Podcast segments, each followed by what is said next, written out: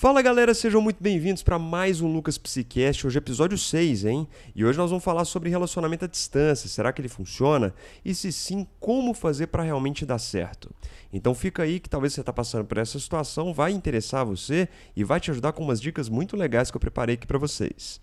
Antes de mais nada, eu gostaria de diferenciar daquela situação, galera, onde você sempre teve um relacionamento presencial, tá? A pessoa estava ali bonitinha e tal, e de repente, por uma questão de trabalho, uma questão ali é, é, momentânea da vida dela, ela vai ter que sair. E sim, vocês vão passar um tempo à distância. Pode ser um intercâmbio, pode ser um trabalho ou alguma coisa nessa situação. Quando os casos são assim, é mais fácil de lidar, galera. Por quê? Porque aí já tem um tempo para poder acabar essa distância. E sim, esse é um fator primordial para esse relacionamento se manter ou não, que é o fim da distância. Esse fim dessa distância tem que ser marcado, tem que ter data, porque senão a coisa vai desandar.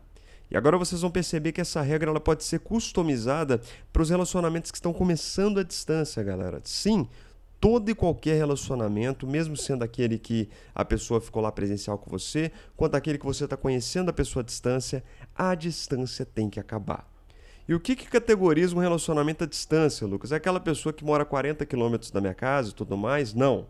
Gente, se você mora na mesma cidade da pessoa e a pessoa não te vê com frequência, é porque ela não está interessada, galera. Tá? Não fica dando volta, já deu ruim isso aí tá? Um relacionamento à distância tem no mínimo uns 150 quilômetros, ou então mais, né? A pessoa mora em outro estado, a pessoa mora em outro país. Existe uma situação, tá? Uma situação realmente da distância aí, que faz com que vocês não tenham uma periodicidade muito legal para poder se ver.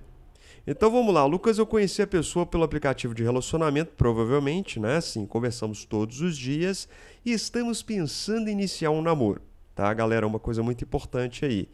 Quando se trata de relacionamento à distância que está se iniciando, não tem esse tempo hábil para poder ficar ficando com a pessoa para depois decidir se vai namorar ou não. Tá? Como você já tem uma qualidade de conversa, sim, aquilo diz da pessoa, vocês já estão se conhecendo, já vale o próximo passo tá? Então já começa por aí a grande diferença do relacionamento à distância para o presencial. Esse timing para poder começar a namorar, para poder ter o alinhamento do jeito legal, ele é mais curto, ele tem que ser mais curto, a questão do sofrimento vai ser maior, o buraco ele fica maior. E nisso eu montei uma formulazinha muito simples e muito legal aqui pra gente. O nível de alinhamento de futuro tem que ser proporcional à dificuldade de se ver pela distância. Pronto, nada de enrolação tá? Porque você imagina aquele caso, você vai ver a pessoa ali uma vez por mês, três ficadas são três meses, galera. Aí vai ficar o quê? Ficando? Não, não dá. Tem que alinhar. Mas, Lucas, nós já passamos dessa etapa, estamos namorando, olha que legal, olha que bacana. Ok, mas qual que é a frequência que você se vê e o mais importante, qual que é a periodicidade de contato e a qualidade dele quando vocês não estão juntos? Sim, estando em um relacionamento à distância, é necessário o contato quase que diário, maior do que quando a distância não existe, galera. E quanto mais informações, melhor.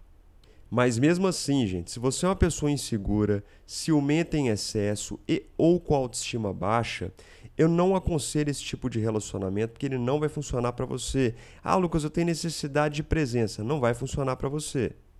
Pois pensa comigo, galera, mesmo com tudo muito, muito alinhado, tanto a pessoa quanto você, vocês têm vida social, galera. Vocês têm outras coisas que vocês fazem no dia a dia, nos respectivos lugares, com pessoas ali características que você gosta bastante. Você não vai ali é, se isolar dos seus amigos e amigas por causa de namoro. Logo, quanto mais informação, melhor, mas a vida da pessoa não para por você e, obviamente, a sua vida não deve parar por conta da pessoa.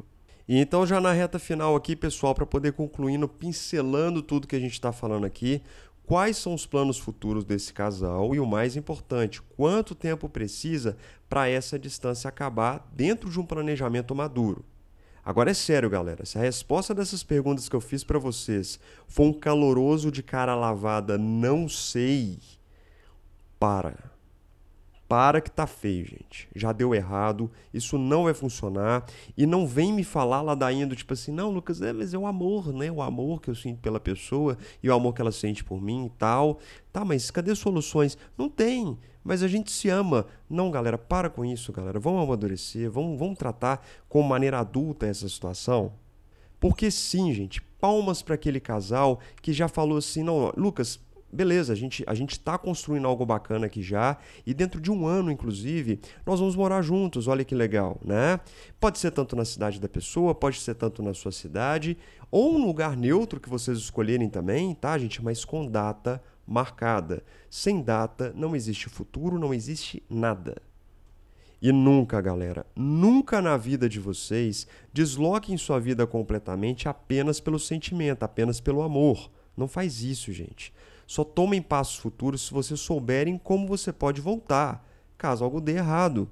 Sim, gente, isso daí não é viver as coisas de uma maneira mais autêntica. Isso aí é viver uma, uma questão adolescente. Entendeu? Como que você dá um passo para frente se você não sabe para onde você volta se algo deu errado?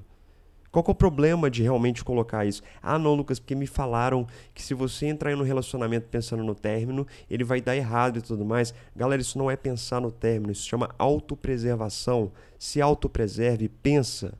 Você vai largar o seu trabalho, largar tudo que você tem no lugar que você tem para algo incerto, algo que não tem borda, algo que você não sabe se vai dar certo com muita calma, com muita tranquilidade. Vê lá se tem um trabalho legal para você, se a pessoa que está vindo já ajeita ali no jeito bacana um trabalho para a pessoa. É assim que faz, gente. Se não for desse jeito, não vai dar certo. O mundo colorido e fantasioso não existe. Não existe luz no fim do túnel. Se esse túnel não está iluminado, não entra, galera. Não entra. Você vai tropeçar, você vai cair, você vai machucar. É isso que vai acontecer. Então é isso, pessoal. É com essa frase de preocupação que eu sempre tenho por vocês aqui, que eu deixo vocês aqui hoje com esse episódio do Lucas Psicast. Continuo acompanhando todos os episódios aí. Me segue lá no Instagram, me segue lá no TikTok, eu tô lá como Lucas Neves Psi. Lá nesses lugares você tem uma interação mais pessoal ali comigo, que você manda uma caixinha de perguntas, você manda ali na live, manda sua dúvida, manda sua questão sobre relacionamentos, e eu vou fazer o possível para poder te responder. Além do que, se você quiser um atendimento psicológico, é só você me procurar no meu contato, que eu coloco na descrição aqui de todos os podcasts, de todos os vídeos, em todos os lugares que eu estou tá bom? Tamo junto demais, até a próxima e tchau, tchau.